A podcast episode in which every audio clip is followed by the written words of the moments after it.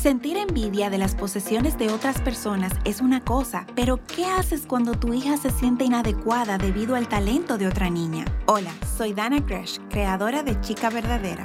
Tengo muchos amigos que son súper dotados en maneras que no lo soy. Me hace pensar en 1 Corintios 12:21. El ojo no le puede decir a la mano no te necesito y la cabeza no le puede decir al pie no te necesito. Recuérdale que necesitamos todas las partes del cuerpo, no solo las llamativas o las visibles. Recuérdale los dones que ella tiene y que sus amigos no tienen. Dios la ha puesto en la vida de sus amigos con un propósito y aprender a apoyarse sobre las fortalezas y habilidades de uno y del otro es parte de encontrar ese propósito. Asegurémonos de seguir trayendo nuestras inseguridades ante Dios. Un cuerpo unido es mucho más efectivo que un cuerpo dividido.